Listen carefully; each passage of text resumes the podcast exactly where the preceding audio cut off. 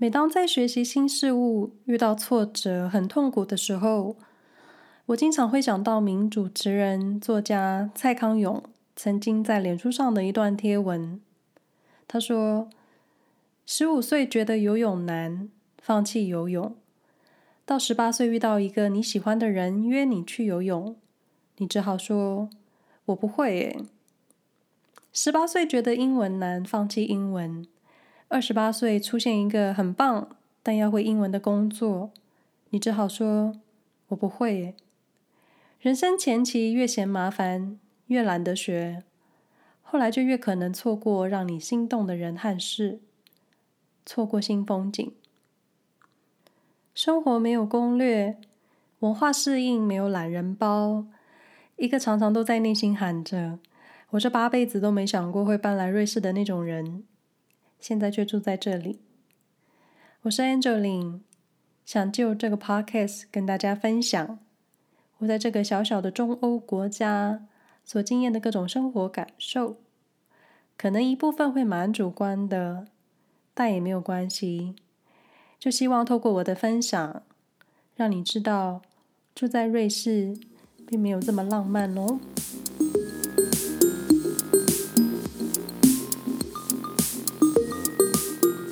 语言是生活，想要生活生存，就需要靠沟通。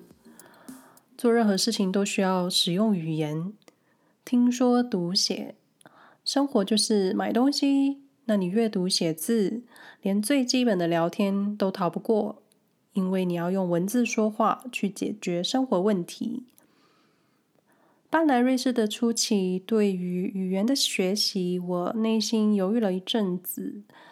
想说，到底要加强英语还是学习德语？加强英语呢，就是为了更好的沟通；但学习德语是让自己在这个环境能安心放松。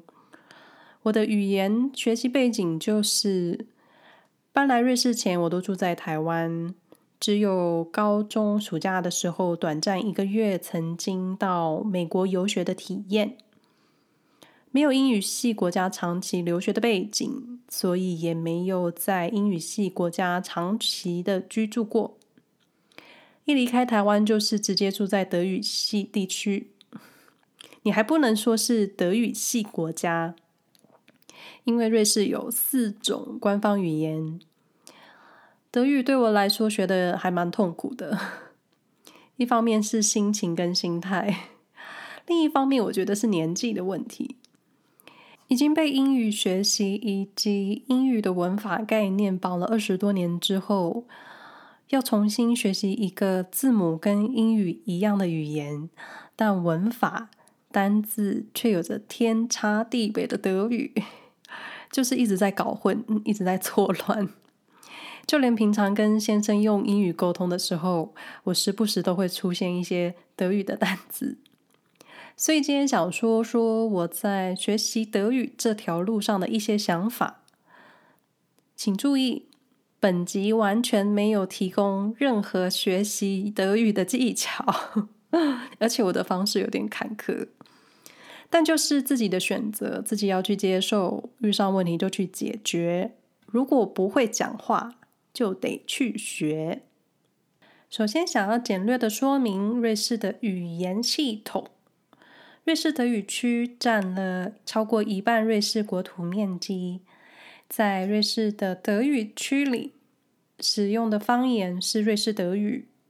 据说毫无系统可以遵循，每个邦州的瑞士方言在一些词上面是不一样的，那发音也不尽相同。所以我觉得非母语人士如果想要学习瑞士德语的话呢，好像也是蛮困难的。需要下功夫，同时也需要有学习语言的天分。像我就没有这种技能了。搬来瑞士前，对于瑞士德语以及标准德语已经有基本的认知。如果想要用最简单的方式解释，就是标准德语，或说德国德语，就是在国际间使用的德语系统。详细你们可以求解维基百科。那瑞士的私人语言中心的语言课程，德语课程多半是教你标准德语的。那当然，在瑞士也能找到教你瑞士德语的课。不过，标准德语在中欧许多国家通用，所以只要学标准德语，基本上你可以走跳各国。在瑞士德语区，统一使用标准德语做官方文字。同样呢，在商场里的商品外包装也都是使用标准德语。瑞士有四个语区，几乎所有商品都会把德语、意大利语、法语三个瑞士官方语言一起放在包装上做产品说明。所以你可以想，一个包装超多字。那你说第四个语言是什么语？就是罗曼舌语。但因为罗曼舌语作为母语的人口只有百分之一以下，所以经常就是那个不太容易被世人提起的官方语言。瑞士德语区的孩子呢，平常在家跟瑞士父母说瑞士德语，在学校还是要学习标准德语。那像新住民如我，一般都会选择学习标准德语。那标准德语跟瑞士德语的差异，我觉得我会这么解释：就是港澳区的朋友日常生活说粤语，那在工作或是社交上时会用普通话或是英语的官方语言，但你回到家或是私下跟会说粤语的同乡说话，就会用粤语。所以瑞士德语跟粤语一样。你只能在特定地区使用。你一旦离开了主场国，还是要自动调频成其他语系。这就让我想到，我有一阵子在上海工作，上海同事们闲聊的时候呢，使用上海话，但面对我的时候，我会自动调频成普通话，这感觉很像。那我在离开台湾之前，曾经在两个语言机构拿了最基础的德语 A1 课程。但因为工作关系还有时间，所以一直都没有顺利上完一整期的课。结果就是一直停在德语的“你好”“早安”“再见” 这种最基础的几招。搬来瑞士的前几个月，我也没有把学习德语这件事放在心上，因为想说生活在国际大城苏黎世，说英文其实通行无阻。然后我发现我错了。因为居住在德语区，如果你有基础的日常单字，我觉得对于心安以及安心生活下去是很必要的。一方面是社交场合中，并非所有的人都会说英文，更有瑞士人是用瑞士德语跟德国德语，就是标准德语的母语人士两种语言对话。那当然，我是分不清楚谁说瑞士德语还是标准德语。因为对我来说都一样。那同时你在商店购物、餐厅点菜的时候，啊、尤其欧洲的餐厅菜单几乎都是没有图片的。那这个时候，如果你认识一些单字，你就会觉得很安心，知道自己到底点了什么。那搬来瑞士几个月后呢，我被动的主动 买了一个台湾老师线上德语课程。课程内容是录好的影片，跟着教材进度，照着自己的时间弹性学习。如果有问题，可以随时发讯息给老师。那我曾经发过讯息问老师，他真的，他真的马上就会回答你。这种线上自学的课程，好处就是自己安排时间跟进度。那因为中文教课就很容易让你了解一些你不能理解的文法。或者你问问题的时候，更能精准地问出你的问题。那老师的回答也是用中文，所以你能更清楚地知道为什么。那坏处就是你无法跟相同程度的同学交流，学习语言的乐趣可能就会变得很低，就会有点苦。然后我初期就持续不下去了，就先把自学教材放一边。转向 YouTube 免费德语学习教材，想看看母语人士是怎么教课的。同时也爬了一些像是如何自学三个月内通过德语 A1 考试这种文章来鞭策自己。但事实上，就是如果你为了考试而学习，你就会更加的苦。那对于我这种毫无语言天分的人呢，只希望自己能够掌握日常基础的沟通。当然，德语跟英语这两个语言，你说好像相似又不太相似，很多地方又天差地别。那我觉得德语最棒的地方就是，因为我们基本都学过英文字母，所以在入门德语的时候，我们都看得懂那些文字的形状。后来我在瑞士拿了语言中心的课程，一天两个小时，每周五天。我觉得好处就是同学跟你一样没有基础，然后课堂上需要互动、开口说话，你就会觉得安心。自学的路上，我觉得会有点寂寞，所以如果有真人互动的话，你心情就会好一点。那我觉得德语系统最好的地方就是发音规则都是固定的。所以很多字你可以念得出来，即使你不懂它是什么意思。那最烦的就是名词的词性，有分中性、阳性、阴性，还有一些字的组合，就是两个单字结合的组合，或是更多。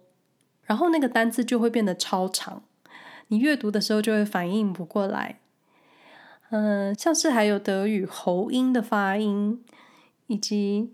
德语单字的复数形式不像英语一样加个 s 或 es 这么容易。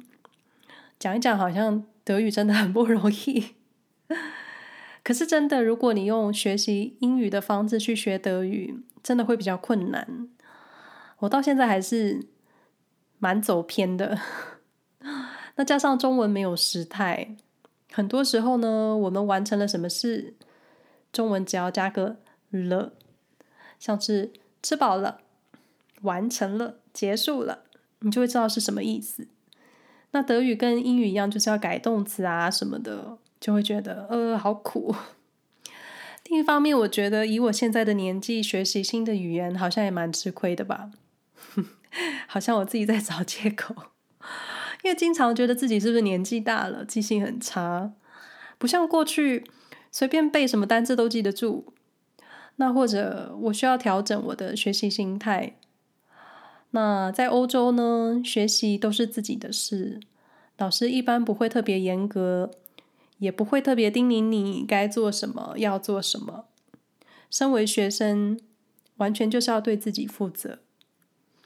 那这样跌跌撞撞，有一搭没一搭的学习，在瑞士的语言中心上完 A1 之后呢，我重新把台湾老师的线上课程又看了一次，然后发现没这么苦了。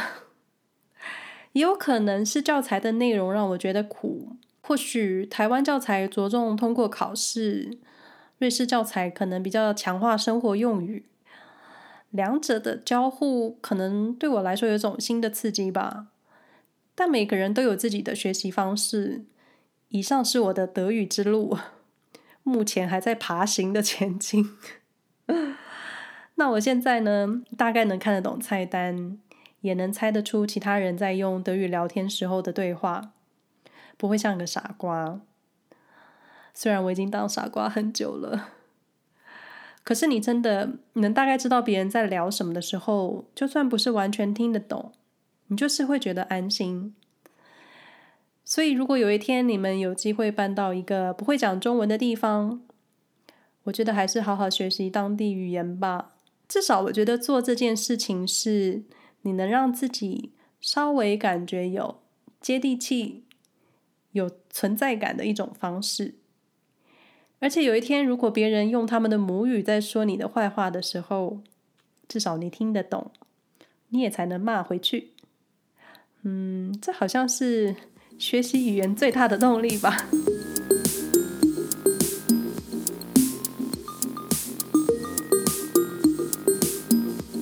以上内容不代表其他学习德语的人的立场，我也没办法代表任何人，我就代表我自己。